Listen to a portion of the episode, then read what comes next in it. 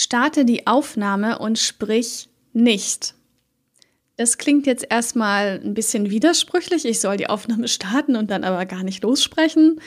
Ähm, ja, genau. Lass jetzt einfach, wenn du auf Aufnehmen geklickt hast, deine Podcastaufnahme erstmal so 20 bis 30 Sekunden einfach laufen, ohne zu sprechen.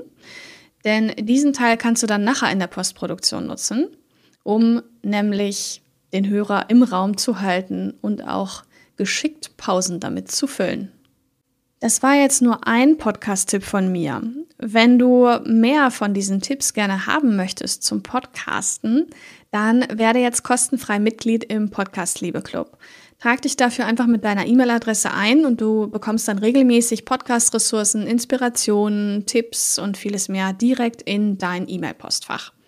Den Link zum Podcast Liebe Club und auch aller erwähnten Ressourcen aus dieser Episode findest du ganz oben in den Show Notes.